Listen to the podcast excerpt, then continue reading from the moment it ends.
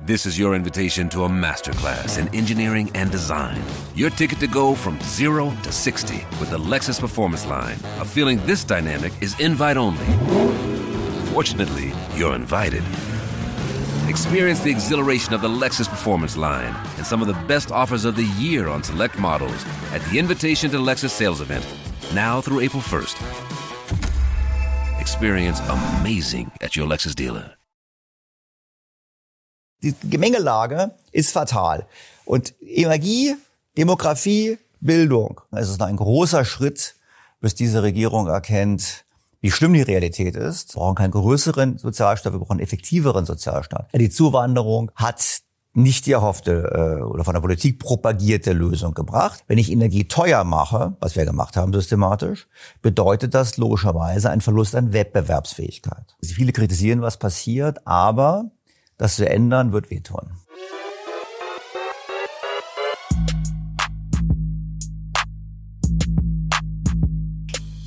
Servus und herzlich willkommen in einem neuen Video der Mission Money. Ja, ist einiges im Argen im Lande, vor allem wirtschaftspolitisch. Ähm, haben wir doch so die eine oder andere Sorgenfalte im Gesicht, was die Zukunft angeht. Und darüber müssen wir natürlich dringend sprechen. Und wer eignet sich da besser als ähm, unser guter Freund? Er war einer der ersten, haben wir gerade drüber gesprochen. Gäste als Interviewgäste äh, bei der Mission Money, ganz schön viele Jahre her, mit welchem Buch war das? War das die Eiszeit sogar noch? Das war die Eiszeit, aber die Eiszeit ist ja nun vorüber, würde ich mal sagen. Genau, nicht? und also das Märchen vom reichen, äh, das äh, Märchen vom reichen Land, hat, äh, darüber haben wir natürlich später auch gesprochen, ähm, hat sich alles leider bewahrheitet, muss man sagen. An dieser Stelle natürlich, er ist Ökonom, war früher bei Boston Consulting und betreibt den wunderbaren, wer es noch nicht kennt, Podcast Think Beyond the Obvious. Herzlich willkommen, Daniel Stelter. Ja, danke für die Einladung. Schön, dass Sie mal wieder da sind bei uns in München. Freue mich sehr. Ja. Zwar mal bei dem Urlaub, da ist man immer mal so, kommt man mal so einen Moment raus. Haben wir gerade drüber gesprochen. Ähm, und äh, was natürlich jetzt im Urlaub war, zumindest bei mir war es noch im Urlaub, hatten wir einen leidenschaftlichen äh, Olaf Scholz im Bundestag, wie er den großen Deutschlandpakt ausgerufen hat. Ähm, war natürlich ein bisschen symbolisch. Er hatte ein bisschen ja Probleme beim Joggen äh, und war mit Augenklappe unterwegs. Es ist ein bisschen ein Symbolbild. Ist er der Einäugige unter den Blinden mit diesem Deutschlandpakt, den er da ausgerufen hat? Also ich muss dazu sagen, ich persönlich verbringe meinen Urlaub anders, als Herrn Scholz zuzuhören. Also ich habe das da sozusagen aus der Distanz gar nicht mehr verfolgt. Aber ähm, und ich war in Italien, könnte dazu sagen, dass ich war in einem Land, dem es eigentlich ganz gut geht, dank ja. der Gelder, die aus Deutschland auch kommen, aber vielleicht kommen wir noch drauf noch. Ähm, ich finde bei Herrn Scholz interessant die Wende. Ich meine, er hat uns noch vor ein paar Monaten äh, versucht zu erzählen, er würde ein neues Wirtschaftswunder äh, produzieren. Ich meine, da gab es ja in der Tat die Behauptung, wie in den 50er Jahren, wir erinnern uns, 50er Jahre hatten wir reales Wachstum von 5, 6 Prozent pro Jahr. Also er meinte, das käme jetzt wieder dank seiner Politik. Kein Ökonom, kein ernsthafter Ökonom hat dem dabei gepflichtet. Ja. Und jetzt plötzlich sagt er, oh, wir haben ein Problem. Also insofern sehe ich einen gewissen Erkenntnisfortschritt bei ihm. Den sehe ich bei der Regierung gesamthaft aber nicht. Und wenn wir jetzt mal an die Meseberger Erklärung denken, Sie haben mal in Meseburg zusammengesessen, da in dem Schlösschen, haben Sie ein bisschen getagt. Mhm. Und haben mal ein paar Punkte gemacht, ein Zehn-Punkte-Programm, wenn ich richtig in Erinnerung habe, zehn Punkte. Und wenn man die liest, dann sieht man halt sehr viele Allgemeinplätze. Ich meine, wir hätten ja weniger Bürokratie, ja, wer hätte das nicht? Es gibt schon seit Jahrzehnten die Forderung. Äh, und da gibt es aber auch so Behauptungen wie, äh, wir werden demnächst wieder günstige Energie haben. Das wird einfach so behauptet aber es wird nichts dafür getan. Vor dem Hintergrund, ähm, ja, man mag sagen, verbal sich annähern der Realität. Ich persönlich würde sagen, es ist ein großer Schritt, bis diese Regierung erkennt, wie schlimm die Realität ist. Und dann muss ich dazu sagen, dann bezweifle ich persönlich fast schon die Bereitschaft, etwas an dieser Realität zu ändern. Deshalb, weil wir damit grundlegenden Kurswechsel vollziehen müssten. Ich kann mir nicht vorstellen, dass sie es wollen. Und nehmen wir an, sie wollten es. Dann muss ich zugeben, dann traue ich ihnen nicht zu, es zu können. Mhm. Gehen wir es mal so ein bisschen durch. Also für mich ist der Deutschlandpakt, Sie haben es natürlich gesagt, es ist letzten Endes, äh, das meiste davon ist Zeugs, was seit 25 Jahren in jedem Wahlprogramm steht. Also Bürokratieabbau, Digitalisierung, äh, mehr oder Bildung. weniger, bisschen Bildung, ähm, bisschen Infrastruktur, ein bisschen was von allem. Und dann gab's ja noch dieses äh, Paketchen dazu mit dem natürlich auch sehr schönen Wort an sich, nämlich Wachstumschancengesetz. Das ist natürlich, klingt erstmal super geil, weil das ist ja das, was wir alle wollen, weil wir merken, dass in Deutschland kein Wachstum mehr da ist. Und dann muss man sagen, ist halt viel klein-klein, oder? Ja gut, zum einen haben wir die Tradition, haben wir jetzt ja schon. Wir haben immer schöne Namen. Also meine gute ja. Kinder, gute Kita-Gesetz und so weiter. Es gibt immer ganz tolle Namen für die Gesetze. Die Gesetze sind meistens dann noch mehr Bürokratie, obwohl sie Bürokratieabbau versprechen. Und ja, sieben Milliarden ist nett. Ich meine, sieben Milliarden verglichen mit zehn Milliarden für Intel. Jetzt werden Sie zu mir sagen, ja gut, Intel ist einmalig und die sieben Milliarden sind dauerhaft. Das stimmt, aber wir haben ja nicht nur einen Intel. Da kommen die nächsten Subventionswünsche um die Ecke. Und ich persönlich würde da sagen, ja, das Beste wäre eigentlich, wir würden an Rahmenbedingungen arbeiten. Wir würden die Infrastruktur sanieren, Digitalisierung. Auch das sind alles Themen, die wir seit Jahrzehnten kennen, ja. das anzugehen. Und wir würden 10 Milliarden besser ausgeben, um äh, die Digitalisierung voranzubringen in Deutschland, als ein einzelnes Unternehmen zu subventionieren, was hier ein paar Arbeitsplätze schafft, aber am Ende keine Technologie herbringt und letztlich auch nicht Chips produziert, die nur hier verwendet werden, sondern die werden ja global exportiert. Also vor dem Hintergrund ähm, ja, es ist ein Schritt in die richtige Richtung. Auf der anderen Seite, man sieht, wie der Streit da war mit Frau Paus, die dann gesagt hat, nein, ich blockiere das jetzt, weil ich muss die Kindergrundsicherung und so weiter machen, da sieht man schon, wo die Prioritäten sind. Und wir haben einen Sozialstaat, der sehr groß ausgebaut ist. Wir haben einen Sozialstaat, der so groß ist eigentlich wie noch nie. Gleichzeitig haben wir eine geringe Arbeitslosigkeit. Da fragt man sich, wieso muss der Sozialstaat so groß sein? Und dann sehen wir einfach daran, dass der Sozialstaat halt viel zu viel umverteilt und eigentlich viel zielgerichteter arbeiten sollte. Wir brauchen keinen größeren Sozialstaat, wir brauchen einen effektiveren Sozialstaat. Mhm. Diese Diskussion würde nicht geführt. Und wenn Herr Scholz jetzt diese, diese, diese Deutschlandpakt fordert, ja im Prinzip auf die Union zugeht im Sinne von, ich habe sonst keine Mehrheit dafür. Ja gut, letztlich, wenn wir ganz ehrlich sind, dann haben die Union und die SPD ja gemeinsam daran Schuld, auch woran wir sitzen. Es ist ja nicht nur die Politik der Ampel. Die Ampel hat alles massiv beschleunigt, verschlechtert. Mhm. Aber die Erosion des Wirtschaftsstandorts ist ja über 20 Jahre erfolgt, wo eben SPD und Union wechselseitig mal immer, also noch länger erst im Prinzip gemeinsam regiert haben. Und äh, vor dem Hintergrund habe ich relativ geringe Hoffnung, dass es gelingt, jetzt diesen Rums zu haben. Ich glaube, wir brauchen viel mehr Veränderungsbereitschaft in der Politik und die setzt natürlich die Veränderungsbereitschaft der Bevölkerung voraus. Da müssen wir uns selber an die Nase fassen. Ich glaube, kritisieren, viele kritisieren, was passiert, aber das zu ändern, wird wehtun. Mhm. Da gehen wir jetzt gleich nochmal drauf ein. Ich fand denn, äh, wir hatten neulich ein Gespräch mit, ähm, mit Michael Hütter und äh, hat das natürlich relativ schön umschrieben.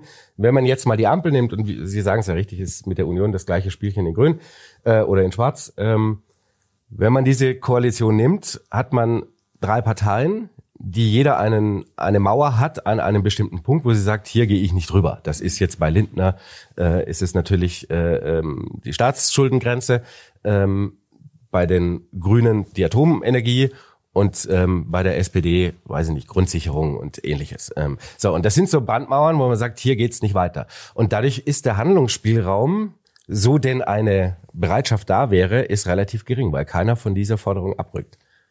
Ja gut, die Frage ist natürlich erst einmal, es ist schön und gut, dass diese Forderungen bestehen, nur das Ergebnis davon ist eine massive Verschlechterung der Voraussetzungen für Wohlstand in diesem Lande. Ja. Und zwar massiv.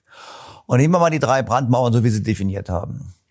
Eigentlich hätte da ein Kompromiss liegen können. Mhm. Also wir wissen, ein Jahr, die Atomkraftwerke hätte so viel gebracht wie dieses teure Heizungsgesetz in zehn Jahren. Ja. An CO2-Einsparung.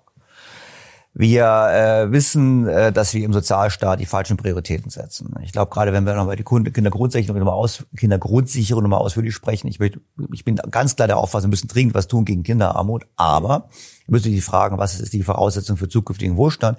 Das setzt vor allem voraus, dass diese Kinder möglichst früh in den Kindergarten gehen. Also eine Verknüpfung mit Spracherwerb, mit Kindergarten und so weiter. So von einigen Seiten unpopulär das gesehen wird. So richtig ist es aber, was die Voraussetzung ist, überhaupt, um eine nachwachsende Generation entsprechend auszubilden. Da kann man also Kompromisse machen eigentlich. Und was die schwarze Null betrifft, da können Sie jetzt meine früheren Videos, Bücher, whatever anschauen. Ich habe immer die schwarze Null oder die das ist eine Schuldenbremse, ist immer für, eine, für, eine, für einen Witz gehalten. Früher die schwarze Null war ein buchhalterischer Trick, weil man die richtig bilanziert hat. Genau. Und letztlich heute der, der Herr Lindner, ja gut, ich meine, er sagt halt Schuldenbremse, hat aber jetzt einen Sondertöpfe. Sondertopf eins, zwei, drei und vier, egal. Und da machen wir wieder einen Sondertopf, das ist ja eine Umgehung, da hat der Bundesrechnungshof auch schon jetzt gerügt gesagt, im Sinne von, eigentlich stimmt das alles gar nicht. Dann könnte man auch sagen, jawohl, wir machen mehr Schulden, wir, wir haben eine Sondersituation. Ich würde sagen, Herr Lindner ist gegen mehr Schulden, weil er zu Recht davon ausgeht, dass die mehr Schulden nicht sinnvoll verwendet werden. Eben nicht für die Investitionen in die Wirtschaft, nicht Infrastruktur, nicht Digitalisierung, nicht Bildung. Das wird vorher plakatiert, aber hinterher nicht gemacht. Also, bevor er quasi weitere Geldverschwendung finanziert, geht auf die Bremse. Mhm. Das ist das, das, das, deine, deine Logik. Äh, die, die, die Grünen, wie gesagt, Symbolpolitik Atomkraft, obwohl die Grünen in Finnland und sonst wo in anderen Ländern alle sagen, bitte Atomkraft, das ist die Lösung. Bei uns ist Sonderlösung weg. Also insofern, man müsste genau diese Schnittstelle äh, äh, arbeiten. Das Problem an der ganzen Sache ist, es sind die Brandmauern, die Sie gesagt haben. Ja, ja jetzt machen wir es, gehen wir es politisch durch. Wir haben die AfD, die keiner wählen möchte. Wir haben, und die nicht an die Macht kommt, wir haben dann die anderen Parteien, die miteinander koalieren. Das heißt, wir stehen vor einem Szenario, wo wir immer Brandmauerkoalitionen haben. Ja. Was soll dabei rauskommen? Nichts. Also nicht viel, zumindest. So, und jetzt haben wir eben das Thema, dass uns die Zeit davon läuft. Uns läuft die Zeit davon, weil wir demografisch, demografisch altern. Wir wissen, die Erwerbsbevölkerung wird dieses Jahrzehnt beginnen zu schrumpfen, dieses Jahrzehnt sehr deutlich schrumpfen. Die Zuwanderung hat nicht die erhoffte äh, oder von der Politik propagierte Lösung gebracht, weil eben die Zuwanderung ähm, nicht so erfolgt ist, wie sie, wie sie brauchen, nämlich qualifiziert, qualifiziert, sondern überwiegend unqualifiziert. Also hat zur Folge, dass uns eben die Fachkräfte fehlen, die wir eigentlich gerne hätten. Also eine paradoxe Situation eigentlich. Wir haben gleichzeitig natürlich in der alter werdenden Gesellschaft auch weniger Veränderungswillen. Mhm. Wissen Sie, wenn ich jetzt 70 bin und da soll jetzt irgendwo in meiner Nachbarschaft irgendwas gebaut werden, die nächsten 15 Jahre mit Baulärm, was ich, Bahnhof oder ähnliches, die Stücke 21, dann kann ich natürlich, dass die Leute verstehen es oder sagen, so dem Motto, hab mal 15 Jahre, also warum soll, nach dem machen wir die Sinnflut. Mhm. Gleichzeitig nach dem Motto, warum soll ich jetzt hier irgendwie auf Rente verzichten zugunsten von Bildung und ähnlichem? Das heißt, alternde Gesellschaften investieren weniger in die Infrastruktur und investieren weniger in die Bildung. Was eigentlich falsch ist, aber das ist das Verhalten, was dann von der Politik umgesetzt wird, also Politik, von den Bürgern quasi implizit gewünscht wird und von der Politik entsprechend umgesetzt wird. Das heißt, es ist noch viel Zeit davon, eigentlich noch was zu sanieren. Wir haben meines Erachtens nur noch die nächsten drei, vier Jahre Zeit, um überhaupt die grundlegende Weichenstellung zu machen. Und dann haben wir noch weniger Zeit mit Blick auf den wichtigsten Erfolgsfaktor neben der Bildung in Deutschland, nämlich die Energie. Mhm. Wir wissen, der Zuwachs an Wohlstand ist zu ungefähr 75 Prozent korreliert mit dem Mehreinsatz von Energie. Wenn ich jetzt also Energie rationiere, bedeutet das umgekehrt abnehmender Wohlstand. Wenn ich Energie teuer mache, was wir gemacht haben systematisch, bedeutet das logischerweise ein Verlust an Wettbewerbsfähigkeit. Und dann sagen Leute, ja gut, aber es ist wichtig, dann wird CO2 sparen und so weiter und so fort. Ja, das stimmt schon alles. Nur die CO2-sparenden Technologien müssen ja erst einmal gebaut werden. Windräder, Solarzellen und so weiter. Und das ist auch energieintensiv. Also die Transformation Richtung einer klimaneutraleren Wirtschaft, wie sie mal propagiert wird, ist als solche selbst sehr energieintensiv. Mhm. Wenn ich Energie teuer mache, dann kann ich davon ausgehen, dass diese Transformation in Deutschland erfolgt. Die Batterien werden nicht in Deutschland äh, produziert. Ich habe mal gelesen, in einer neuen Zürcher Zeitung war ein Artikel, da hat man geschrieben über ein Interview von dem äh, ähm, Finanzchef von VW, ja. der gesagt hat, ich glaube, ein Cent Preis Unterschied Kilo, pro Kilowattstunde Strom macht beim, bei den Batterien, die der VW-Konzern benötigt, 100 Millionen Euro im Jahr aus ein Cent. Mhm. Glauben Sie allen Ernstes, da wird eine Batteriefabrik in Deutschland sein? Natürlich nicht. Doch? Also doch, wenn wir sie subventionieren. Genau, das ist der Punkt. Weil dann nämlich der Habeck sagt, ja. ja, aber dann müssen wir subventionieren. Ja. Und ich würde halt sagen, hm, was ist, ist das wirklich tragfähig? Ich unterminiere die Wirtschaftskraft. Ich erhöhe die Preise der Energie massiv. Alle gehen raus. Und dann fange ich an zu subventionieren. Nur wer soll die Subvention eigentlich bezahlen? Ja, wir zwei. Ja. Und die Firmen, die nicht weggehen können. Das heißt, die Firmen, die nicht weggehen können, haben die hohen Strompreise und müssen eine Subvention bezahlen für die, die hier bleiben sollen oder angesiedelt werden sollen, statt an der Wurzel anzusetzen. Ja. Und das ist jetzt sowieso mal abgekommen, aber das ist im Prinzip, die Gemengelage ist fatal. Und Energie, Demografie, Bildung. Und da bräuchte man ein Sanierungskonzept. Und davon ist keine Rede. Und ich bezweifle auch, dass das kommt. Ich habe es mal kürzlich gelesen, einer gemeint, ja, der Scholz wird noch Reformkanzler. Jetzt wie Kai aus der Kiste kommt er im Herbst und der wird dann Agenda 2030 und so weiter. Ja, mit dieser Regierung? Nein. Also ich sehe es schwierig, aber man hat ja immer Hoffnung. Das ja, ist ja das Problem. Also, man erzählt uns immer die Geschichte, wir müssten ja nur ein paar Jahre durchhalten. Und dann wird die erneuerbare Energie so grenzenlos billig und wir sind der billigste Platz der Welt. Das wird zumindest von Politikern gerne erzählt. Ja. Das ist einfach eine Lüge. Erneuerbare Energien sind unglaublich günstig in der Entstehung an dem Platz, wo sie rauskommen. Wenn die Sonne scheint, günstig. Wenn der Wind weht, günstig. Problem an der ganzen Sache ist, wir brauchen wirklich große Überkapazitäten, weil der Wind nicht überall lädt, weil die Solar, weil die Solarsonne nicht immer, überall scheint, nachts sowieso nicht. Dann brauchen wir Speicher, die wir nicht haben. Wir brauchen Backups, die wir nicht haben. Das heißt, diese Doppelstrukturen kosten alle ein Schweinegeld. Das heißt, die These aufzustellen, Deutschland könnte irgendwann mal wieder wettbewerbsfähige Energiekosten haben, ist aber falsch. Dann brauchen Sie nicht zu subventionieren. Wie lange wollen Sie es subventionieren, viele Jahrzehnte? Das heißt, wir bräuchten eine andere Antwort. Und die machen wir eben nicht. Und wir lügen uns was vor, geben beschleunigt Gas in diese Richtung. Und das Ergebnis ist der Niedergang. Und darum mein Zeitfenster ist, Optimistisch haben wir noch drei, vier Jahre für grundlegende Reformen. Bezüglich der Energiekosten hätte ich gesagt, wir brauchen in 18 Monaten eine Lösung. Die Lösung muss es nicht heißen, dass wir dann im Prinzip in 18 Monaten wirklich im Markt schon die Preise erzielen. Wir brauchen aber eine Strategie, die sagt, wir stellen an die erste Stelle die Preise für Energie.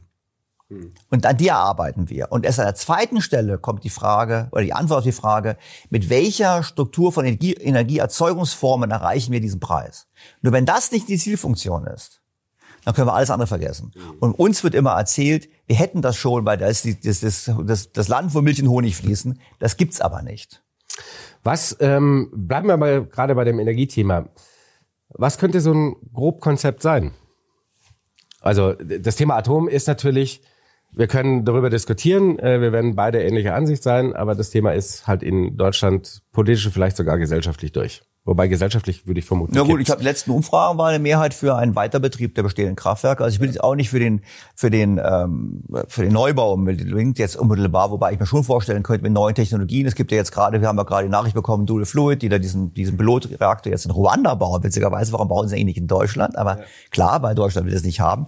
Aber das ist eine, eine sichere Technologie, eine Technologie, die so sehr funktioniert, den alten Atommüll sogar verwenden würde, also das Atommüllproblem mehr löst und Energie erzeugt. Also ich glaube, würde natürlich sagen, im Prinzip brauchen wir dazu eine neue Diskussion. Ich glaube, wir sind gestartet damals mit dem Ausstieg, Atomausstieg und der Energiewende unter anderen Voraussetzungen. Der, die Politik, Herr Trittin hat gesagt, es kostet eine Kugel Eis. Wir beide können scherzhaft sagen, Eis ist verdammt teuer geworden. Genau. Äh, zum Zweiten haben wir gesagt, nach Fukushima, oh, wir wollen jetzt gesellschaftlich nicht Atomkraft haben, obwohl wir wissen, dass es ja kein Atomunglück war, es war ein, ein, ein Tsunami und wir wissen, dass Tsunamis in Deutschland eigentlich relativ selten vorkommen, vor allem nicht in der Nähe der Atomkraftwerke, die wir haben. Aber egal. Wir haben es nun mal gemacht.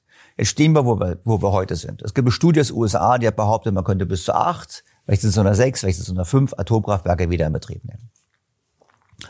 Dann würde ich sagen, ja, darüber sollten wir in der Tat ernsthaft drüber nachdenken. Wir sollten sagen, wir kombinieren die Atomkraft mit den erneuerbaren Energien und wir fangen auch an, intelligent über die sogenannte Wasserstoffwirtschaft nachzudenken. Ja.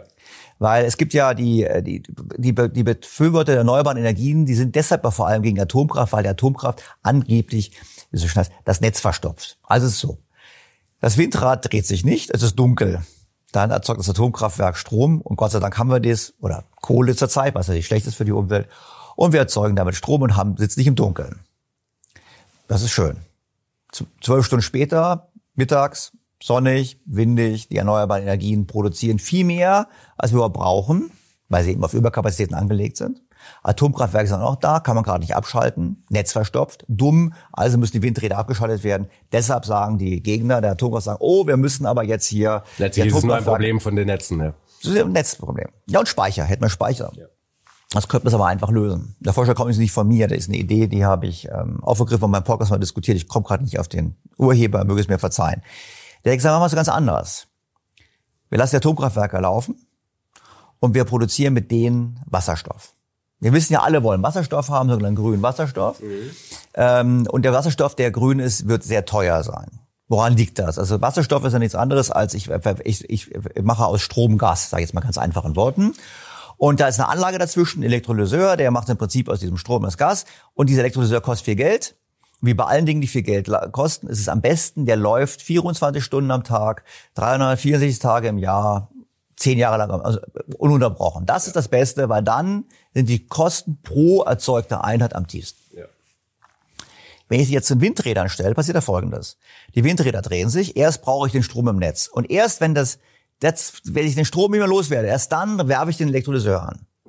Und dann geht die Windleistung zurück, dann schalte ich den Elektrolyseur aus mach wieder Strom fürs Netz und dann, wenn er ganz aus ist, dann fliegt die Kohlekraftwerke ein oder irgendwas anderes oder Gas, idealerweise im Modell der Gas, Grün ist Gas. Halt so, das ist, da braucht man nicht Ökonom zu sein, um zu sehen, wie sauteuer das Ganze sein muss. Ja. Die andere Idee ist zu sagen, ich mache die Atomkraftwerke, die laufen kontinuierlich, kontinuierlich durch und erzeugen Wasserstoff. Mhm.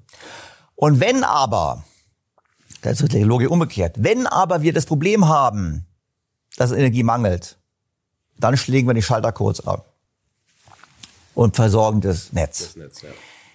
Der Vorteil ist, die Auslastung des Elektrolyseurs wäre auf jeden Fall höher als bei dem Windkraftwerk. Das ist ja viel schlimmer in Europa. In Europa möchte man ja auch, das kann nur direkt an den Windpark sein. Man kann es nicht sagen, es ist aus grünem Strom sonst woher, sondern die Grün, das macht es noch sauteurer. Ja. Das heißt, statt sehr teuren Wasserstoff zu erzeugen, der die Energieversorgung nochmal sehr viel teurer macht, könnte man so einen Weg finden zu einer etwas günstigeren Wasserstofferzeugung und könnten in der Tat zum Pionier der Wasserstoffwirtschaft werden. Mhm.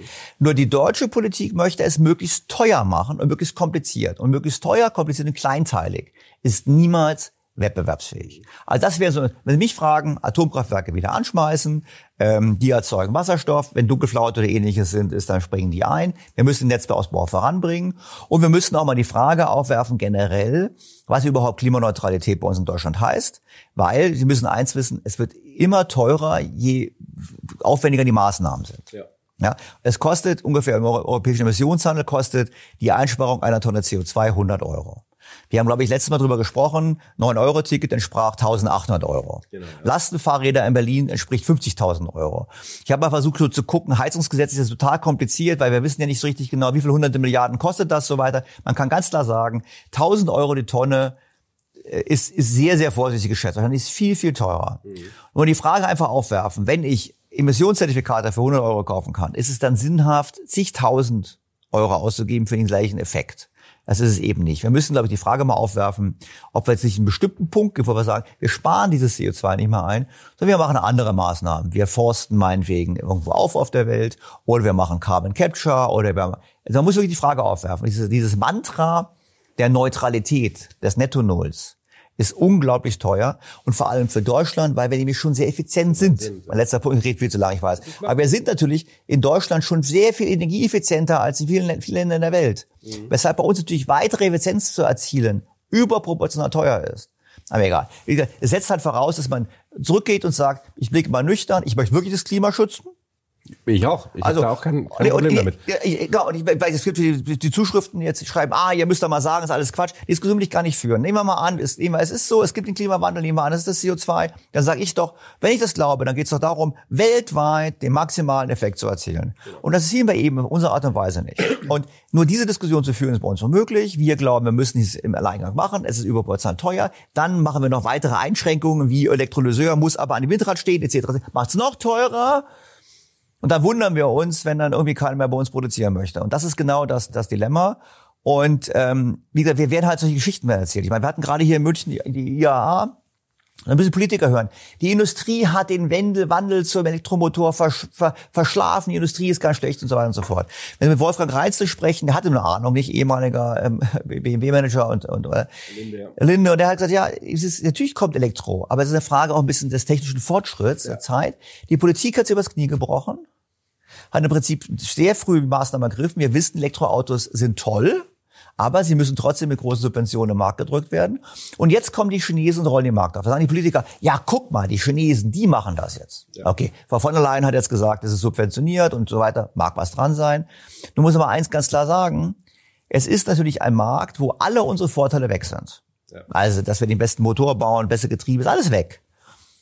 Da geht es nur noch im Prinzip um Bildschirme, Digitalisierung und den Elektromotor. Die Chinesen rollen jetzt diesen Markt auf. Da haben wir selber ins Knie geschossen, ohne Klimaeffekt. Weil ob ich jetzt einen Verbrennermotor fahre oder Elektromotor mit Elektroauto mit Kohlestrom, der Klima-Nettoeffekt ist total gering. Das heißt nicht, dass ich, ich bin überhaupt nicht gegen Elektromobilität. Ich sage nur, wir müssen es sinnhaft überlegen, was bringt es uns, was ist die Übergangsfrist und so weiter. Und wir müssen noch eins im Hinterkopf haben, die Batterie, wir haben es gerade angesprochen, die Batterie ist das Herzstück neben Elektromotor. Ja.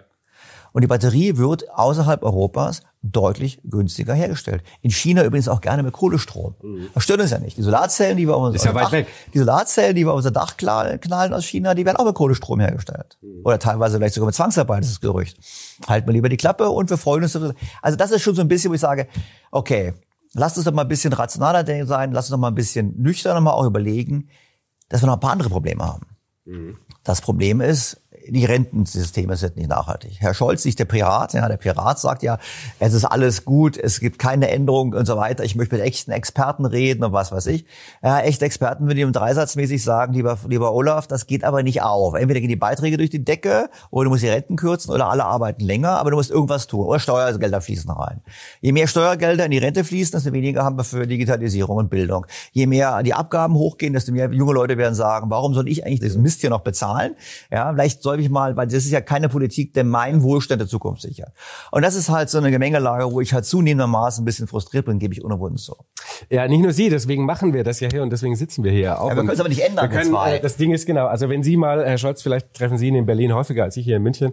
Äh, ich habe die Nummer von Herrn Raffelhüschen. Ähm, ja gut, aber Herr Raffelhüschen ist natürlich, er war, mir, kann ihm erklären er war bei mir im Podcast auch drin, aber wir müssen immer sehen, wenn der da irgendwo ist, dann wird gesagt, ja, der wieder und die Rechnungen und alles ist ganz, es ist, ich finde es halt faszinierend, ich finde es halt faszinierend, wie weit man, wie weit wir uns in, in Diskussionen, ähm, wie, weit, wie weit es möglich ist in Deutschland eigentlich manchmal Diskussionen zu führen, wo man die Fakten nicht so richtig zulässt das oder ist, verdreht. Ähm, und da mal, ich habe ja auch mal Fehler gemacht. Ich habe mal Fehler gemacht, habe mal gemeint, ja, es kostet die, die 100 Euro, habe ich mal gemeint, das können wir ja weltweit. Und habe ich nämlich geirrt und gesagt, ja, wir müssen 100 Euro pro Jahr machen. Das war, das habe ich dann noch korrigiert. Habe ich gesagt, okay, Leute, habe ich mich, habe ich zwar missverstanden, ich habe es korrigiert, einen Podcast korrigiert, ich habe das Blog korrigiert. Man muss auch mal sagen, wir haben einen Fehler gemacht. Da ich auch mal Fehler gemacht. Wahrscheinlich mache ich auch wieder Fehler in Zukunft. Aber wir müssen noch mal versuchen zu sagen, okay, was ist unser Ziel? Und ich glaube, die Zielfunktion ist was, was falsch ist. Die Ziel, wenn die Zielfunktion nur ist, wir sind die, der moralische, moralische Vorbild für die Welt. Ja. Wir zeigen der Welt, wie wir Klimapolitik machen und so weiter.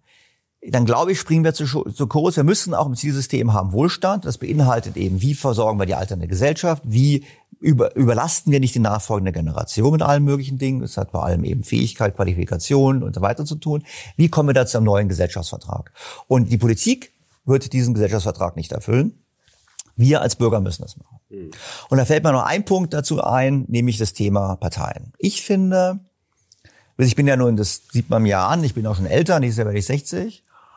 Und ähm, ich werde immer, mir wird oftmals gesagt, ja, stellt da was wieder Politiker-Bashing, das ist ganz schlecht, das ist das ist schlecht für Demokratie und so weiter. Das sehe ich auch, da muss ich mich selber ein bisschen zügeln. Aber wenn ich jetzt schaue, wir haben die Parteien. Die Parteien sind dazu da, das politische Talent der Zukunft zu entwickeln. Also Talentmanagement. Unternehmen stellen Leute ein, entwickeln sie, damit sie zukünftige Geschäftsführer haben. Oder auch, also entweder über den, den über Bildungsweg oder über eine Universität, Absolventen, da werden die, da geht es idealerweise im Unternehmen geht es auch meistens nach Leistung. Am einem bestimmten Level, bei gleicher Leistung kennen wir alle, habe ich selber auch erlebt, gibt es politisch, aber im Prinzip ist es ein leistungsorientiertes System mit dem Ziel, hinterher jemand zu haben, der die Organisation am besten führen kann. Mhm. Das macht der Schreiner, tut den besten aus. Nochmal, gibt immer Ausnahmen, aber strukturell. Ja. Und die Parteien, die haben den Auftrag, das politische Führungspersonal für dieses Land zu entwickeln. Die Leute, die am besten qualifiziert, qualifiziert sind, das Land gut zu regieren und mit Wohlstand zu sichern. Mhm. Und wenn wir ganz ehrlich sind und uns alle Parteien anschauen. Findet es selbstverständlich dauerhaft statt nicht. ich will jetzt, ich, will, ich, ich gehe jetzt bewusst, wir können jetzt, wir gehen jetzt keine Namen durch. Ja. Aber wenn wir uns einfach anschauen, im Bundestag sitzen überwiegend Beamte, sitzen überwiegend äh, Politologen, Soziologen, Juristen und so weiter und so fort. Frage ich mich, ist das der richtige Mix? Wenn wir uns einfach anschauen, was ist das Führungspotenzial von Parteien? Jetzt nehme ich mal, kenne ich mal Kevin Kühnert. Ich habe Kevin Kühnert bei Maybrit Illner diskutieren dürfen. Und mein, mein Kevin Kühnert hat Abitur und hat irgendwie angefangen zu studieren, hat abgebrochen, hat im Callcenter gearbeitet, hat sonst von der Wirtschaft nichts gesehen. Ähm, viele Politiker haben von der Wirtschaft nichts gesehen. Und ich persönlich habe mal plädiert dafür, man sollte Bundestagsabgeordneter erst werden dürfen, wenn man fünf Jahre in einem sozialversicherungspflichtigen Job gearbeitet hat oder selbstständig war. Mhm. Und zwar nicht gearbeitet, aber nicht bei einer politischen Partei oder politischen Stiftung. Ja. Oder im Staat. Man muss wirklich, man muss raus, man muss mal gesehen haben. Und diese Perspektive fehlt einfach. Mhm. Und ich finde schon, die Qualität, dass das, das quasi die Politik Qualität darin liegt, gut quatschen zu können und rhetorisch brillant zu sein. Das genügt meines Erachtens nicht. Natürlich kein Problem alleine von Deutschland, das sehen wir auch in anderen, in anderen äh, Demokratien. Aber jetzt nehmen wir mal China als Beispiel. Aber ich halte China ist nicht das Vorbild. Gleich bevor, bevor alle Kommentare kommen, China ist eine Diktatur, ich möchte nicht in China leben, was China macht, das ist überhaupt nicht das Vorbild. Aber, soweit ich das verstanden habe, hat die Partei ein sehr systematisches Verfahren zum Entwickeln von Talenten. Ja. Das super Vorbild ist natürlich Singapur. Mhm. Ich, meine, ich war ein paar Mal in Singapur, ich war dieses Jahr im Frühjahr in Singapur, habe dort auch Vertreter getroffen von verschiedenen Ministerien, äh, von die also Wirtschaftsministerium, Industrieministerium. So, und wenn man mit den Leuten spricht, das ist einfach mindblowing. Mhm. Es ist einfach mindblowing. Ja, und der, der, der, der, ähm, der Präsident von Singapur wird bezahlt wie ein CEO von Unternehmen, also ein paar Millionen Dollar im Jahr. Die Leute, der Minister, kriegen alle in der Größenordnung. Da würden unsere Politiker sofort sagen, hätten wir auch gerne. Ja, aber die Qualität ist auch eine andere. Ja, ich bin gerne dafür, dass ich kein Problem mit, wenn der Bundeskanzler ein paar hunderttausend, die er jetzt hat, ein paar Millionen verdienen würde in Deutschland natürlich undenkbar, Neiddiskussion. Ich hätte kein Problem damit, wenn denn die Qualifikation dafür da wäre. Und wenn die Qualifikation da ist, ich habe politischen Prozess Karriere gemacht und konnte mich quasi durch viele ähm, Abende in Ortsvereinen von Partei XY ähm, äh, mit entsprechender vielleicht noch ähm, Qualität im, im Standhaftigkeit im Bier trinken, ja. dann ist das äh, eine Qualifikation, die im Parteiensystem gut funktioniert, die aber letztlich uns als Gesellschaft am Ende mhm. nicht das richtige Führungspersonal beschert. Der ähm, Heiner Flassbeck, ihr habt ja immer, wir, Sie grinsen schon, immer ein paar lustige Scharmützel, auch hier ähm, bei uns auf dem Kanal, ähm, hat das mal auch recht, recht schön natürlich erzählt, auch er als Ökonom. Er sagt natürlich, also er war letztlich einer der letzten Ökonomen, die noch ähm, von einem Minister ins äh, in den Posten eines Staatssekretärs gehoben wurde. Danach kamen eigentlich immer nur Juristen. Also jeder neue Wirtschaftsminister oder Finanzminister bringt eigentlich für seine zwei bis drei Staatssekretärposten, die er da alle vier Jahre benennen darf, setzt halt wieder Juristen ein. Ähm, und so wird es in allen anderen Ressorts. Und ich erinnere mich jetzt, letztes Jahr gab es ja mal, nee, was dieses Jahr, das Wirtschaftsressort, kam mal jemand aus der Wirtschaft äh, oder in dem Fall aus äh, vom bösen Kapitalmarkt als, äh, als Beraterin ähm, des Ministers und dann war der Aufschrei dann schon wieder groß. Ne? Also es ist ja ein bisschen immer, und das finde ich, nimmt zu, das nimmt bei der Energiedebatte natürlich zu, was Sie natürlich schön beschrieben haben, dieses ähm, wenn alle anderen in eine andere Richtung fahren, dann ist es, liegt es vielleicht daran, dass man selber der Geisterfahrer ist. Und diese Einsicht fehlt natürlich so ein bisschen und, und ich finde, das nimmt natürlich ganz massiv zu. Es ist, die Energiedebatte findet nicht statt, weil wir gesagt haben, wir sind die Klimapäpste, obwohl es ein globales Thema ist. Ähm, und das Gleiche gilt auch für das Thema ähm, soziale Marktwirtschaft oder generell Marktwirtschaft, weil der Markt ist böse. Ähm, das ist ja so die Erkenntnis, die wieder kommt. Ich will jetzt nicht das Wort vom Sozialismus schwingen, aber es ist dieses, dieses, diese Rückkehr der, des starken ordnungspolitischen, sei es aus welchen Gründen auch immer. Wahrscheinlich ist es einfach nur nicht Verständnis. Deswegen ist erstmal der Markt bäh, weil der Staat muss das jetzt machen, der Starke. Sowohl mit Geld als auch mit Ordnungspolitik. Ne? Das stimmt. Also das hat natürlich damit zu tun, mit der, mit dem man sich umgibt. Das ist schon richtig. Ich meine, das grüne Ministerium wurde ja im Zusammenhang mit dem Gleichen intensiv diskutiert. Ich meine, da sitzen alle Leute drin von der Agora Energiewende. Wenn Sie Studien lesen von der Agora Energiewende, da steht immer drauf, Klimaneutralität ist kein Problem und schafft Wohlstand. Und lesen die Studie durch und da steht nichts dazu nichts drin. Also der Titel ist, der Titel ist, und da steht drin, steht dann, wir können die ökonomischen Folgen nicht beurteilen. Aber der Titel ist Wohlstand. So.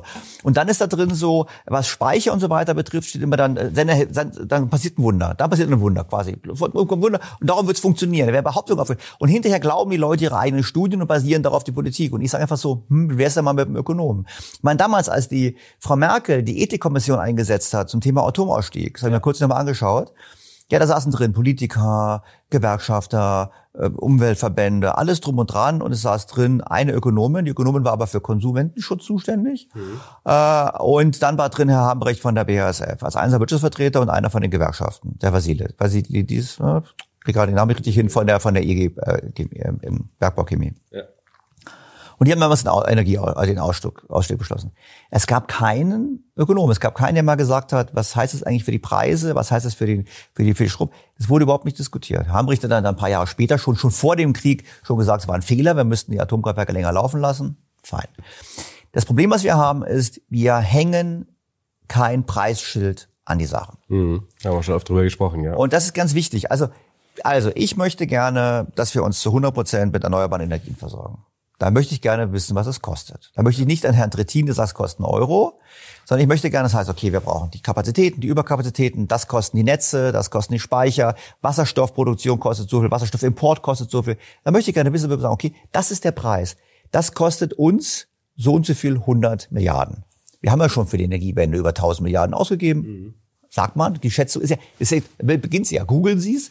Sie finden es ja, es gibt ja Finden keine richtige Rechnung. Namen, Sie finden, so, nehmen wir mal 1000. It doesn't matter, ja. So, aber jetzt wird nach going forward, die Zukunft. Ich würde gerne wissen, was kostet das? Was kostet uns das Heizungsgesetz? Da wird gesagt, ja, da müsste Wärmepumpe und ein bisschen Subvention, der Staat macht das. Der Staat ist ja wir, also ist eine Umverteilung. Also ich muss als Betroffener mein Haus isolieren, zum Beispiel. Ich muss Wärmepumpe einbauen, ich muss Haus isolieren, ich habe viel höhere Kosten. Ich bekomme vom Staat davon ein paar tausend Euro zurück. Gleichzeitig muss ich mir meine Steuern, Abgaben für alle anderen das ja auch mitbezahlen. Das ist ja, eine, ist ja ein, Geld fällt ja nicht vom Himmel. Könnte es, aber machen wir ja nicht. Könnten wir machen, könnten ja sagen, wir drucken für Deutschland alleine, ja, das machen die anderen, wir machen es nicht. Da sind wir wieder bei dem Thema, dass der Lindner eigentlich auf dem falschen Trip ist zu sparen, aber das ist ein EU-Thema, dass wir eigentlich Geld raushauen sollten, wie es geht nur und nicht sparen sollten, aber das eben hat mit, mit dem Euro zu tun, aber vielleicht kommen wir darauf noch. So, wir müssen einen Preisschild dran machen. Und dann müssen wir sagen, liebe Bürger, wollt ihr gerne für 1000 Milliarden eure, eure Heizungen sanieren und Häuser dämmen? Äh, Oder wollt ihr vielleicht für 1000 Milliarden das haben? Und da könnte man unter Umständen würde man rauskommen und sagen, so, wir hätten aber viel lieber Geld für die Infrastruktur, wir hätten viel lieber neue Straßen ausgebaut, wir hätten übrigens, by the way, gerne hier Ladeinfrastruktur für Elektromobilität, wir hätten übrigens ganz gerne auch gute Schulen. Und darüber hinaus würden wir ganz gerne eigentlich unser, unser Altersrechtssicherungssystem auf richtig stabile äh, Grundlage stecken und würden lieber die 1000 Milliarden in so eine Art Startkapital für einen Bergsfonds, Alterssicherungsfonds stecken, statt in 10 Milliarden, 1000 Milliarden. Am besten lassen wir die Norweger das Geld für uns mitmanagen, damit da gar kein Quatsch passiert. Und dann halt haben wir unser Wohlstandsproblem gelöst. Das sind Optionen, politische Optionen. Das findet aber nicht statt. Es wird die Frage nach dem Preis, das wird immer kaschiert, runtergeredet. Man Herr Hayels auch gemacht. Denken Sie an die Grundrente. Grundrente, ja, die kostet nur drei, vier Milliarden. Ja, pro Jahr. Pro Jahr. Die Ja. nächsten 30 Jahre. Und wächst übrigens. Aha, eigentlich sind es 300 Milliarden, die wir gerade beschlossen haben. Der Bundestag hat gerade mal so 300 Milliarden Ausgaben beschlossen, weil es ein Gesetz gekost- gegossen ist. Aber da fällt vor drei, vier. Haushalt. So, und das lassen wir, so, das, und das machen alle, das machen, das können wir Medienbashing machen, aber die Medien da fragen da nicht nach, die Politiker, das, das wird fragt keiner nach. Und das ist ja, das war ein Märchen vom reichen Land, der meine, das ist meine Punkt, es wird nicht richtig ausgewiesen. Und wir machen konsequent immer so weiter. Und das ist meine große Sorge. Und dann machen wir uns immer noch was vor, wir seien ein reiches Land, das sind wir schon lange nicht mehr, wir sind gegenüber den USA, ich habe es mal vor kurzem gesch geschrieben, hätten wir uns seit 2008 wie die USA entwickelt, hätten wir pro Kopf in Deutschland 4.000 Euro mehr Einkommen. Pro Kopf. Das ist verdammt viel Geld. Das ist sehr viel Geld, ja. Wir fallen nämlich zurück. Also wir tun aber so, als wären wir die Reichen. Wir könnten also alle möglichen Dinge machen, können den Umbau bei uns machen, können alles hier finanzieren, können in Europa, in Europa viel Geld geben, können der Welt viel Geld geben. Das ist aber nicht mehr der Fall. Es ist schlichtweg nicht mehr der Fall. Und vielleicht noch ein Wort zu der, EU, zur EU, weil gefragt werden wird, warum ist der für höhere Schulden? Im Euro machen alle Schulden. Von Sparen kann keine Rede sein. Die Franzosen, haben wir auch schon mal diskutiert, sind die höchst, am höchsten verschuldet, wenn wir die Staat, Privathaushalte und Unternehmen zusammennehmen. Die decken überhaupt nicht an Sparen. Wir haben ja dieselbe Währung mit denen. Ja, wenn die das Geld raushauen, wenn der Staat in Italien Frankreich Defizit macht, dann schafft er neues Geld. Das ist so. Da hat MMT vollkommen recht. Er schafft neues Geld. Ja, wir sparen. Also die anderen können alle Geld drucken und wir nicht. Wie bescheuert ist das dann? Und dann kommen sie zu uns und sagen, oh, by the way, wir brauchen einen Wiederaufbaufonds Nummer zwei oder drei oder vier oder fünf. Ihr seid doch die finanziell Starken, ihr müsst mehr geben. Da fasse ich mich doch in die Birne und sage, liebe Freunde, wieso? Die anderen haben über 100 Prozent Verschuldung. Wir könnten auf einen Schlag 40 Prozent vom Bruttoinlandsprodukt Schulden machen und könnten damit alles machen. Und die Steuern senken, Windräder bauen, wenn Herr Habeck unbedingt haben möchte und vor allem das Geld global in den Staatsfonds einlegen. Für unser aller Nutzen. Das wäre vernünftige Politik. So sparen wir, kasteien uns. Ich meine, selbst das IFO-Institut gestern, ja, der Spitzensteuersatz soll erhöht werden. Ja. Ja, meinetwegen erhöht. Das ist jetzt, Das allerletzte aber, aber, Problem. ganz ehrlich, liebe Freunde, das ist halt die meisten Zahlen Unternehmen zahlen ja die Spitzensteuersatz, ja. Deshalb frage ich mich dann wieder, ist das so, ist das das richtige Signal? Ich meine, ich zahle immer mehr Steuern für immer schlechtere Gegenleistung vom Staat und das Geld wird hinterher über, über ich meine, wir haben vorhin gesprochen, ich in Italien. Ein tolles Land. Überall sind die schönen Schilder gebaut, gefördert von der Europäischen Union und so weiter und so fort. Ist ein tolles Land. Ich finde das super. Aber es gibt auch Leute, die wandern dahin aus. Ja. Die sagen, ich wandere nach Italien aus. Und wisst ihr, was das Tollste am Auswandern nach Italien ist? Sie können Steuern sparen. Ja, natürlich. Massiv Steuern sparen. Wir gehen also nach Deutschland, als Deutscher ziehen sie nach Italien, ja, sparen Steuern, haben besseres Essen und Wetter, Zweifelsfall. Also nichts gegen. Äh, also nicht, bestimmt gibt doch gute Jedem deutsche seine, Küche, ja. Und dann sitzen sie da und gucken sich einfach so an und gleichzeitig wird das Geld aus, aus Deutschland überwiesen. Die Financial Times hat ähm, in der Woche sehr schön geschrieben, wie das schiefläuft, das Wiederaufbauprogramm, dieser Wiederaufbaufonds. Italien bekommt ja fast 200 Milliarden an Transfers, an Geldgeschenken, an verbilligten Krediten und so weiter, überwiegend aus Deutschland. Die können das Geld nicht ausgeben. Die geben das Geld überwiegend aus für nutzlose Dinge. Wir haben letztes Mal darüber gesprochen, diese, dieses Programm, unser Dorf soll schöner werden, 20 Millionen pro Dorf. damit wird das Wachstumspotenzial Italiens nicht gehoben werden. Ja gut, da kommen gleich zwei, drei Touristen mehr.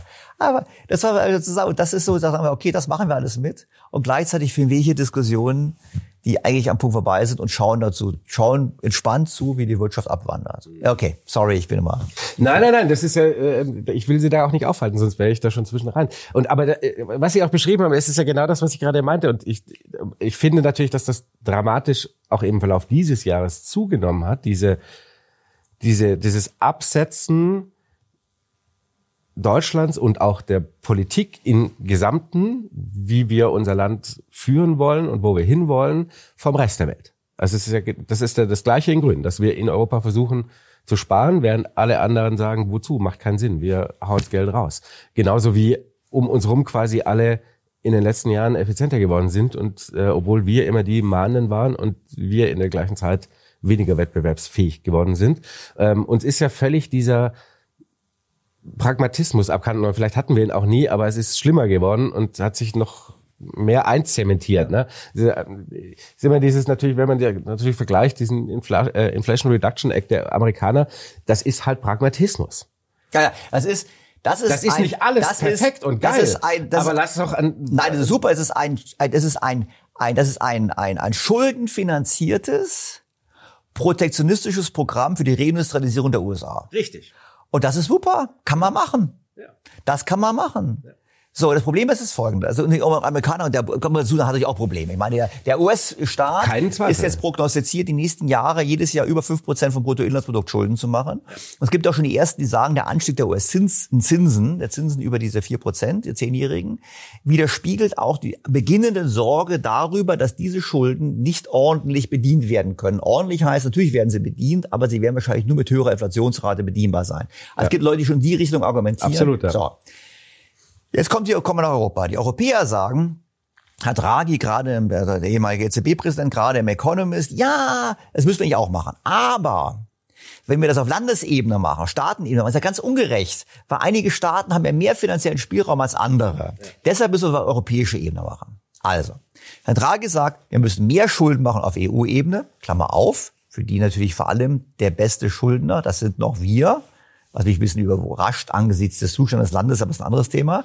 Wir sind, wir bürgen ja dafür. Das heißt, mit unserer Kreditwürdigkeit will die EU, soll die EU mehr Schulden machen, um dann gleichmäßig die Entwicklung in der Europäischen Union zu fördern. Ja. Italien macht gerade vor, dass es eben nicht funktioniert mit Geld verteilen. Das sagen Sie ja selber. Abgesehen davon, Frau Meloni hat schon gesagt, ja, die Reformen, die wollen wir auch nicht so gerne machen und Steuern eintreiben. Wir wissen ja, über 1100 Milliarden äh, Steuern sind in Italien noch offen, aber der Staat treibt die seit Jahren nicht ein. Und warum sollte man sie jetzt eintreiben? Wir brauchen es ja nicht. Das Geld kommt ja aus Europa. Aber, so, das ist aber so. Okay. Dann heißt es dann, dann müssen wir noch dafür bezahlen, dass die anderen schon höhere Schulden gemacht haben. Auch das ist doch irre. Also das ist genau dieser Umverteilungsmechanismus. Und ähm, wir bräuchten ja eine Antwort. Und wir bräuchten vor allem aus Deutschland auch eine Antwort auf die Vorschläge der anderen. Weil so werden wir wie immer uns über den Tisch ziehen lassen. Also die Politiker werden sagen, nein, nein, wir wollen das nicht. Denken Sie, Frau Merkel, ich will nie eine Schuldenunion, da macht sie wieder Aufbaufonds. Ja. Der Scholz hat ja schon vom Hamilton-Moment gesprochen, was übrigens beweist, dass er in der Tat keinen Ökonom in seinem Umfeld hat, weil es hat alles getan. Ja. War also aber kein Hamilton-Moment. Das Hamilton war damals zur Erläuterung vielleicht noch, als die USA ein ähnliches Problem hatten. Der hat der Finanzminister Hamilton gesagt, okay, wir nehmen alle Schulden von den, von den Substaaten auf die Bundesbilanz, ja. aber ihr dürft keine Schulden mehr machen. Und das machen wir ja nicht. Die Italiener können ja weiter Schulden machen. Insofern war es kein Hamilton-Moment. Aber jetzt kommen wir zurück. Das heißt, wir haben da die Bereitschaft zu sagen, wir glauben an das, an das Edle in der Welt, wir glauben an das edle Europa und wir wollen da mehr Geld reingeben. Und das sehe ich ausgesprochen problematisch. Ich glaube, das kann man machen, aber man muss sich irgendwie sagen, wie werden die Mittel verteilt. Und da beweist die EU gerade, dass sie nicht kann. Und ich persönlich glaube nicht, dass Italien, Frankreich, Spanien, Portugal, Belgien, whatever bereit sein werden, die Autonomie über ihre Fiskalpolitik aufzugeben, über einen Haushalt. Das werden sie nicht. Sie wollen gerne Geld haben, aber wollen weiter Autonomie haben. Und das ist, kann auf Dauer nicht funktionieren. Das kann auf Dauer, das ist, deshalb nicht Dauer nicht funktionieren, weil wir, wie wir gerade besprochen haben, gerade massiv unsere, die Grundlagen unseres Wohlstandes mutwillig kaputt machen. Mhm. Und dann, wenn das erstmal weg ist, dann fällt die Kreditwürdigkeit für die ganze EU. Sie haben vorher noch einen Punkt angesprochen, Planwirtschaft. Sie haben gesagt, ja, ich sage mal Planwirtschaft. Sie haben es einfach so anders formuliert.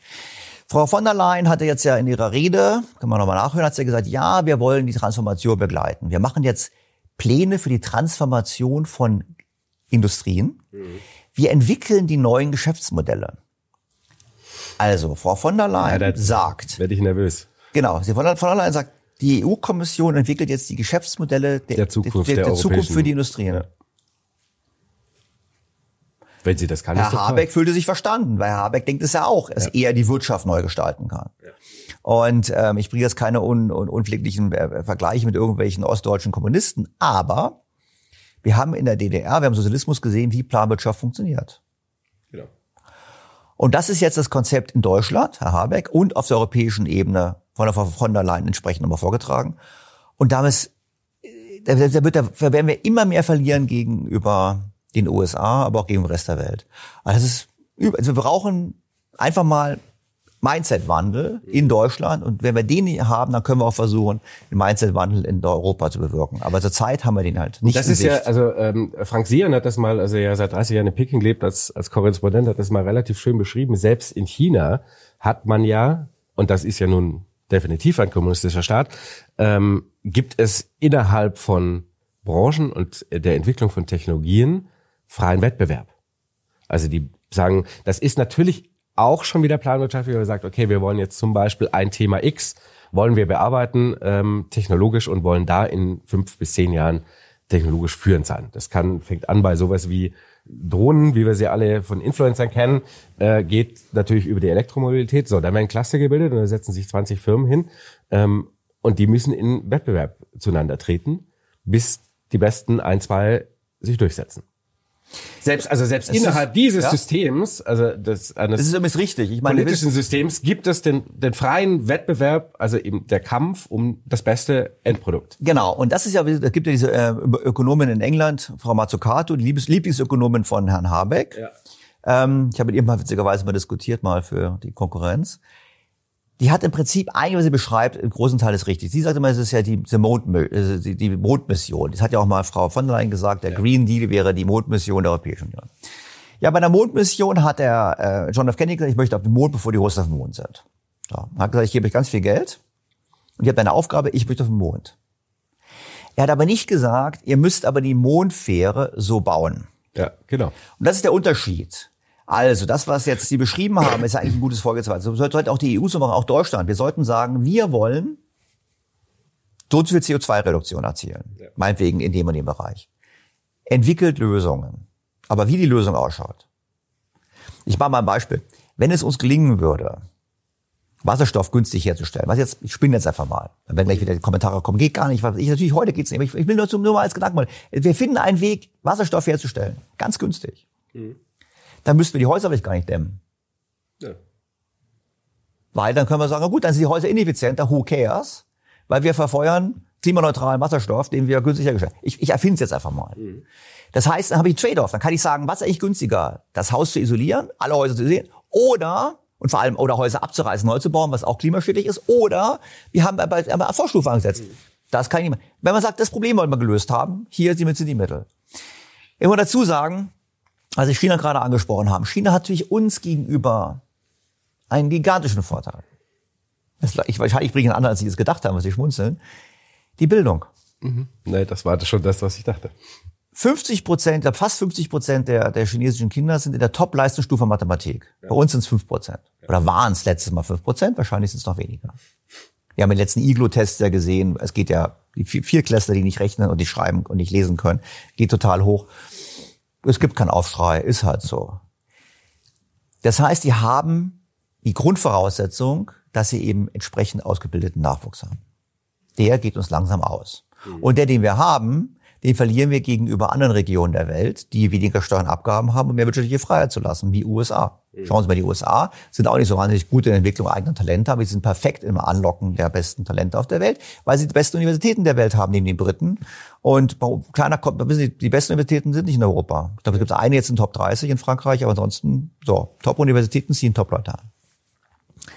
Es gibt eine Studie aus Australien von einem australischen Think Tank. Die haben, die haben 44 kritische Technologien für die Zukunft identifiziert. Künstliche Intelligenz, also eben sehr granular. Ja. Wie viel glauben Sie von diesen 44 Industrien werden von China dominiert? Ich frage andersrum. Schon relativ, wahrscheinlich jetzt schon relativ viel und, ähm, und die anderen sind wahrscheinlich schon auch von China identifiziert als welche, die Also von den in Zukunft haben 44 wollen. werden, werden von China dominiert 37. Bei 25, wie ist diese australische Studie, bei 25 befürchten die Autoren, dass China in der Lage wäre, ein strategisches Monopol in dieser Technologie zu erteilen. Also 37, da bleiben noch sieben übrig. Wer hat die anderen sieben? Wir nicht. Wir nicht, richtig? USA. USA, ja. So. Und dann gibt's so ein Ranking nach Ländern. Da gibt's ein paar Bereiche, da taucht Deutschland vielleicht noch Platz drei oder Platz vier auf. Aber es ist immer so, vorne ist es der Führer China, USA, 30, 40 Prozent Anteil, dann kommen 20 Prozent und dann kommen so vier, fünf Prozent Anteile. Und wenn man sich das anschaut, stellt man fest, sehr stark ist China, sehr stark sind die USA, sehr stark erstaunlicherweise technologisch in Großbritannien. Und dann taucht schon Indien auf, Korea taucht auf, Japan taucht auf. Nur mal ganz ehrlich, wir nicht. Die EU ist bei keiner einzigsten der 44 wichtigsten Technologien gemäß dieser Studie der Zukunft mit dabei. Die EU hat unter den Top 100 Technologiefirmen der Welt im Reuters-Ranking weniger Firmen vertreten als Taiwan. So. Und gleichzeitig glauben wir aber, wir sind in der Lage, äh, mit unserer Politik das Weltklima zu retten, weil wir als große Vorbild sind. Nein, das sind wir nicht. Und das heißt nicht, dass wir nichts tun sollten, sondern wir sollten intelligenter rangehen. Und da finde ich so ein bisschen mehr China-Wagen, in Anführungsstrichen, bessere Bildung, halte ich mal für nicht schlecht. Und dann zu sagen, wir geben nicht vor, wir, wir sagen nur, das ist unser Ziel, dafür vermitteln wir Mittel, äh, dafür geben wir Mittel. Das wäre die richtige Vorgehensweise. Und Deutschland sollte das machen, sollte es auch im eigenen Interesse. Es ist nicht richtig, immer als auf dem Altar der EU zu opfern. Wir müssen Deutschland voranbringen. Das heißt, wir müssen mehr Geld in Deutschland ausgeben. Insofern, für Sondertopf-Bildung hätte ich nichts dagegen, wenn wir schon diese Schattenhaushalte weitermachen. Ein Sondertopf, äh, neue Technologien hätte ich nichts dagegen. Und allgemeine Steuern, Abgabensenkung hätte ich auch nichts dagegen. Und mit Sondertopf, Sondertopf äh, Infrastruktur reparieren, können wir auch noch machen. Können wir alles machen. Bitte das machen, bevor wir hinterher auf europäischer Ebene das Geld wieder umverteilen und letztlich am Ende nicht das tun, was wir tun müssen, nämlich unser eigenes Land sanieren. Ist, äh, vielleicht ist sogar am Ende des Tages dieser Kniff mit den Sondertöpfen gar nicht so verkehrt, weil, weil man sie tendenziell zweckgebunden bekommt. Also wenn ich sage, ich mache einen Sondertöpf XY, Ja. wenn ich jetzt, wenn ich alles wieder, also Aber wie, ehrlich ist natürlich, wir aber- machen aber alles helfen, zusammen. Helfen Sie mir noch ganz kurz. Aus welchem Topf wird Intel subventioniert? Ja, das ist eine gute Frage. Ich habe keine Ahnung. Ich habe nicht nachgeschaut, Ja, aber wahrscheinlich wieder- aus einem also meines, also jetzt bitte kann man natürlich noch nachlesen, Faktencheck und so weiter. Ich hatte eine Erinnerung aus dem Klima- und Transformationsfonds. Ach so, ja, das macht ja Sinn. Das finden Sie und ich finde nicht. Weil Nein, ich würde halt sagen, ja, was hat mit dem Klima nicht so richtig viel zu tun. Ja, also vor dem Hintergrund und abgesehen davon sollte der Fonds ja eigentlich dazu dienen, uns allen äh, Klimageld auszuzahlen, was ja auch nicht gemacht wird. Das ist ein schönes Beispiel dafür, wenn der Staat erstmal das Geld hat, dann gibt das nicht zurück. Auch für, für die Volk, ja, wir nehmen es dafür, wir geben es aber dann zurück. Vergiss es, ja, es findet nicht statt. Also wir sehen einfach, wir brauchen ähm, grundlegend grundlegend anderen Ansatz und es ist leider etwas betrüblich, dass es überhaupt in Diskussion stattfindet. Ja, das Schlimme ist ja das, das Gegenteil. Wir hatten äh, vor ein paar Monaten mal ähm, Bernhard Langer da von Invesco, ähm, der dann erzählte, er war auf einer, ein paar Tage vorher auf einer größeren äh, Lobbyveranstaltung in, in Berlin, ist er halt für die Finanzindustrie dabei gewesen, war im fin Finanz- und Wirtschaftsministerium waren beide da und ein paar Staatssekretäre und von den anderen Parteien auch und dann eben aus äh, verschiedenen Teilen der Wirtschaft. Und er sagte immer, das war relativ deutlich, so ein zweitägiger ähm, Kongress mit Ministern und Staatssekretären intern. Und äh, man stellte, das war natürlich auch diese ganzen, okay, wir stellen uns für die Zukunft auf, äh, natürlich auch mit dem Thema Klimaneutralität, Dekarbonisierung und so weiter. Und er sagte, er stellt halt fest, jeder Mittelständler, jedes Unternehmen, das da anwesend war, hat die Pläne fertig in der Schublade liegen. Ähm, Könnt's aufmachen, wir können sagen, morgen geht's los. Ähm, nur, und das ist das, was Sie eben vorhin auch beschrieben haben oder wo wir darüber diskutiert haben, waren alle Bet- Beteiligten der politischen Seite genau auf dieser, auf dieser Habeck-Schiene oder auf dieser von der Leyen-Schiene. Nein, nein, das muss der Staat alles machen. Also wir geben dann auch das Geld dazu, aber damit das alles zu unseren Be- Bedingungen passiert. Und dann sind wir genau in diesem, das ist genau dieses, dieses blockierende Element, weil dann alle natürlich sagen, okay, nee, dann wird's halt nicht funktionieren. Und dann können wir das halt hier so bleiben lassen und dann, Ja, vor es allem- kann, geht halt dann woanders hin. vor allem, es wird halt teuer, ja, Lastenfahrräder 50.000 Euro pro eingesparte Tonne CO2 und es wird ineffektiv, weil wir haben, ich habe vorhin gesagt, wir haben, wenn wir heute mitnehmen aus dem Gespräch, wir brauchen ein Preisschild an alles und gleichzeitig müssen wir uns auch ein Budget vorgeben. Wir haben kein unlimitiertes Budget. Und wenn man kein unlimitiertes Budget hat, dann muss man Trade-offs machen. Dann muss man sagen, ist das so, wenn Sie haben auch nur ein Monatseinkommen, können Sie einmal ausgeben. Sagen, okay, ich gebe mich jetzt hier, keine Ahnung, äh, jeden Abend essen gehe und mit guten Flaschen Rotwein, was mir zusagt, dann habe ich halt hinterher weniger Geld, um viertes Lagergriff zu gehen, was weiß ich. Aber auf jeden Fall, es gibt einen Trade-off. Und dann muss ich einfach, was mache ich jetzt eigentlich mit meinem Geld? Und dieses, der Trade-off ist wichtig. Wir haben ja gesehen im Sozialismus, Sozialismus gab es ja diese sogenannte Budgetrestriktion nicht. Mhm. Also wenn die Unternehmen, die volkseigenen Betriebe keine Kohle mehr hatten, dann wurden ihnen halt irgendwelche Zettel von der Notenbank quasi gut geschrieben. Es gab keine Budgetrestriktion. Und ohne Budgetrestriktion arbeitet man nicht effizient und effektiv.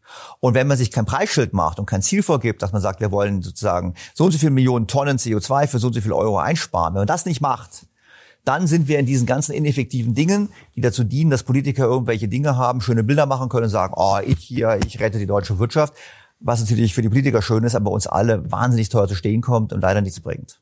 Ja, vor allem rettet er die Wirtschaft nicht damit und das ist ja das. Ja, und das Klima rettet er auch nicht. Und das Klima rettet er sowieso nicht. Das Klima müssen wir alles. Nein, aber er aber rettet unter Umständen dann gleich die Hoffnung, noch mal eine Amtszeit zu bekommen. Hoffentlich danach aus, ja. Oder träumt davon, Kanzler zu werden und dann irgendwann wichtig zu sein, mit rotem Teppich um die Welt zu reisen und hinterher irgendwo mit guter Pension ähm, dann irgendwo sich zur Ruhe zu setzen. Das mag jetzt das individuelle Ziel gönne ich ihm ja. Ich glaube halt nur für uns, oder ich allen Politikern und allen Menschen. Ich glaube halt nur, wir müssten hier sehen, sie verantworten einfach eine großes, eine große wirtschaftliche Einheit, mhm. den, das, den Staat, das gesamte Land, die wirtschaftliche Wohlergehen dieses Landes. Und äh, dazu fehlt eben leider scheinbar die Wille und auch die Qualifikation, das zu tun, was erforderlich ist. Also halten wir doch einfach mal fest, vielleicht äh, quasi aus Ihrer alten Unternehmensberaterzeit. Ähm, letzten Endes, wenn man was restrukturieren muss, man muss äh, in erster Linie eine Bestandsaufnahme machen, die nackt und ehrlich in blanken Zahlen ist. Ähm, zweitens muss man definieren, was wir haben wollen. Darüber haben wir jetzt natürlich auch gesprochen. Ähm, und natürlich das Preisschild dranhängen. Das Rechnen können hilft. Rechnen können sagen. hilft. Ein Taschenrechner benutzen oder ein bisschen Excel sollte funktionieren. Das sind die Dinge, die wir brauchen und daran arbeiten wir uns, Sie jede Woche in Ihrem Podcast und wir sowieso auch jede Woche hier auf dem Kanal ab. Und darin werden wir uns, glaube ich, auch die nächsten Monate noch abarbeiten, in der Hoffnung, dass uns irgendwann einer in Berlin hört. Ja, vor allem die Zuhörer sollen hingehen und sollen sagen, ihrem, zu ihren Politikern sagen, ihrem, ihrem Abgeordneten sagen, das muss geändert werden. Wenn die, wir, die Bevölkerung des Landes, ja. nicht lautstarker protestieren, dann machen die einfach weiter. Die leben in ihrer eigenen Blase und das müssen wir eben korrigieren. Lasst sie aus ihrer Blase reißen, lasst sie aufwecken und sagen, liebe Freunde, es wird Zeit, dass wir mal die Prioritäten richtig setzen. Und dazu gehört auch, wir machen kein Bashing mehr, sondern wir kommen zurück zum gesunden Menschenverstand, auch in der Debatte als Wähler. Ja, und ich hoffe, wir haben heute es geschafft, nicht zu sehr zu bashen. Das hoffe ich auch. mein lieber Herr Städter, hat mich sehr gefreut. Vielen Dank. Danke Ihnen. Freunde, ich hoffe, ihr konntet einiges ein bisschen davon mitnehmen. Äh, ich weiß, ihr seid alle in einer sehr ähnlichen Richtung unterwegs. Schreibt mal ein bisschen rein, wie eure, was sind die Dinge, die ihr so jetzt anpacken würdet als allererstes? Ist es die Energiewende? Ist es die Bildung natürlich? Ähm, ist mir natürlich auch besonders wichtig. Oder wie seht ihr das? Schreibt es in die Kommentare. Ansonsten vielen Dank fürs Zuschauen. Wir sehen uns nächste Woche wieder. Bis dann. Ciao.